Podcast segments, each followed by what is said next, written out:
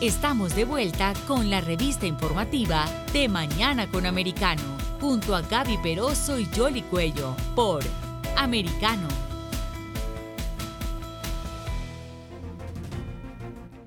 Aquí seguimos con ustedes eh, y vamos a hablar de otro tema que también ha estado en las noticias y es que por primera vez desde su reinado la reina Isabel no pudo hacer la inauguración del Parlamento y su hijo Carlos fue el que tuvo que leer el discurso. Es más, eh, la gran especulación que hay también es eh, las celebraciones del jubileo que van a ser precisamente en contadas semanas, porque hay que recordar que ya la reina está avanzada en edad y además le dio COVID y le recomendaron los médicos que no podía ir a este evento. Por lo tanto, príncipe Carlos, que ha estado esperando y esperando, eh, tuvo esta oportunidad y también está su hijo ahí, eh, que es el tercero, el segundo en sucesión.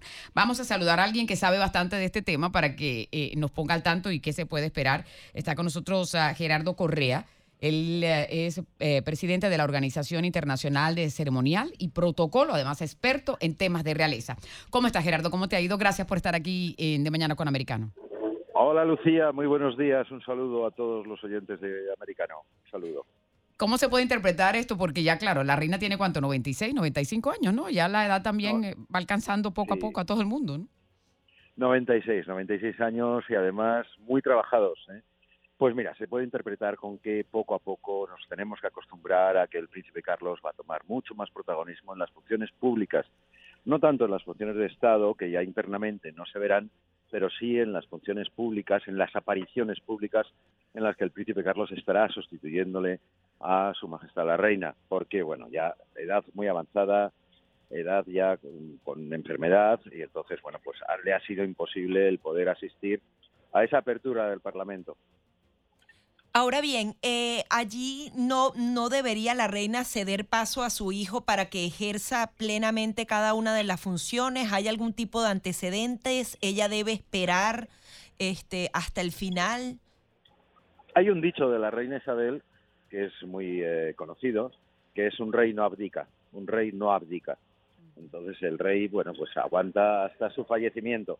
Entonces, bueno, pues eso es lo que está llevando a cabo la reina Isabel porque realmente Hombre, en este mundo del siglo XXI en el que las jubilaciones pues son a los 65, 70 años, pues ya deberían de, empezar a retirarse los reyes. Lo que pasa es que el príncipe Carlos no nos cuenta que tiene 73 años, ¿no?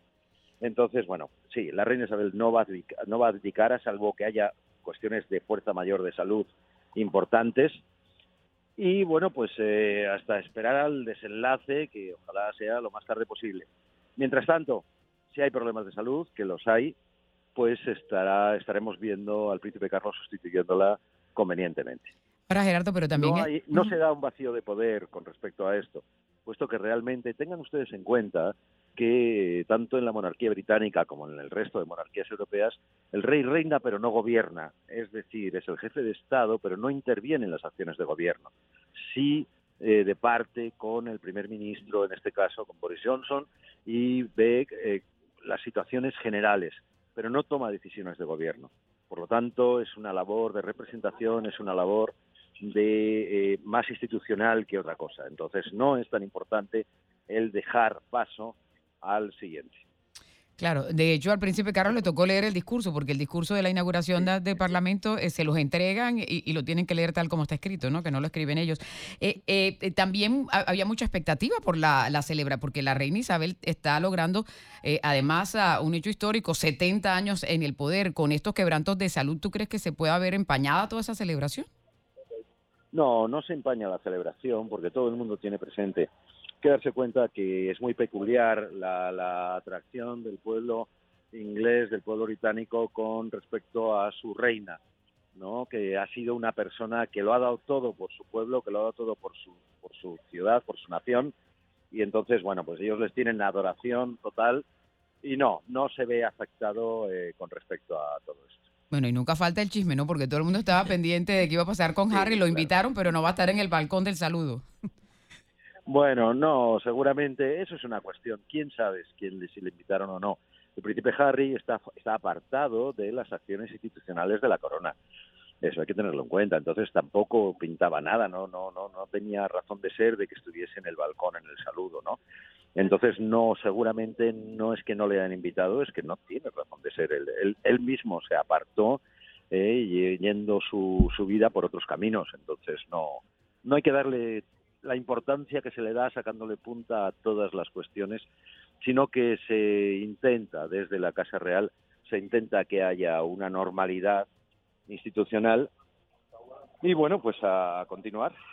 Sí, ahora, cuando la reina no esté, ¿qué sucede? ¿Cuál podría ser entonces el procedimiento para nombrar al nuevo rey? Pareciera que la reina prefiere al nieto que al hijo. Ahí hay una cantidad de, aristas, ¿no? ¿O no? Miren, miren ustedes, cuando la reina no esté, cuando se produzca el desenlace, eh, el mundo cambia absolutamente va a cambiar hasta la moneda, hasta la libra británica va a cambiar, va a cambiar el escudo que lleva todas las fuerzas de seguridad del Estado, van a cambiar un montón de cosas en cada barrio de Londres, en cada barrio de cada ciudad de todos los países del Reino Unido que conforman el Reino Unido, va a haber unas, unas celebraciones en homenaje a su reina.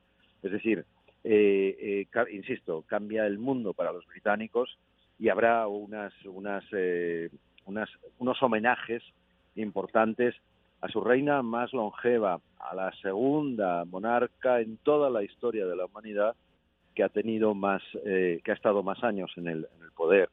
Entonces, eh, no, bueno, cuando se produzca el desenlace, de verdad, de verdad, ya está todo absolutamente preparado, está preparado, absolutamente medido hasta el último segundo de todo lo que va a pasar ¿eh? y, veremos, veremos un auténtico espectáculo que va a suponer eh, lo que eh, la institución monárquica quiere transmitir al, al pueblo británico en cuanto a la jefatura del Estado apoyando a su pueblo.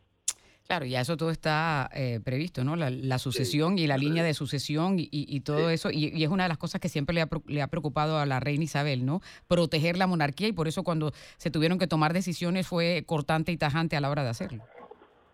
Totalmente, totalmente. Todas esas cuestiones que se hablaron, que desde el punto de vista de las personas normales en el día a día, que parece que tendría sentido que el príncipe William, ¿verdad?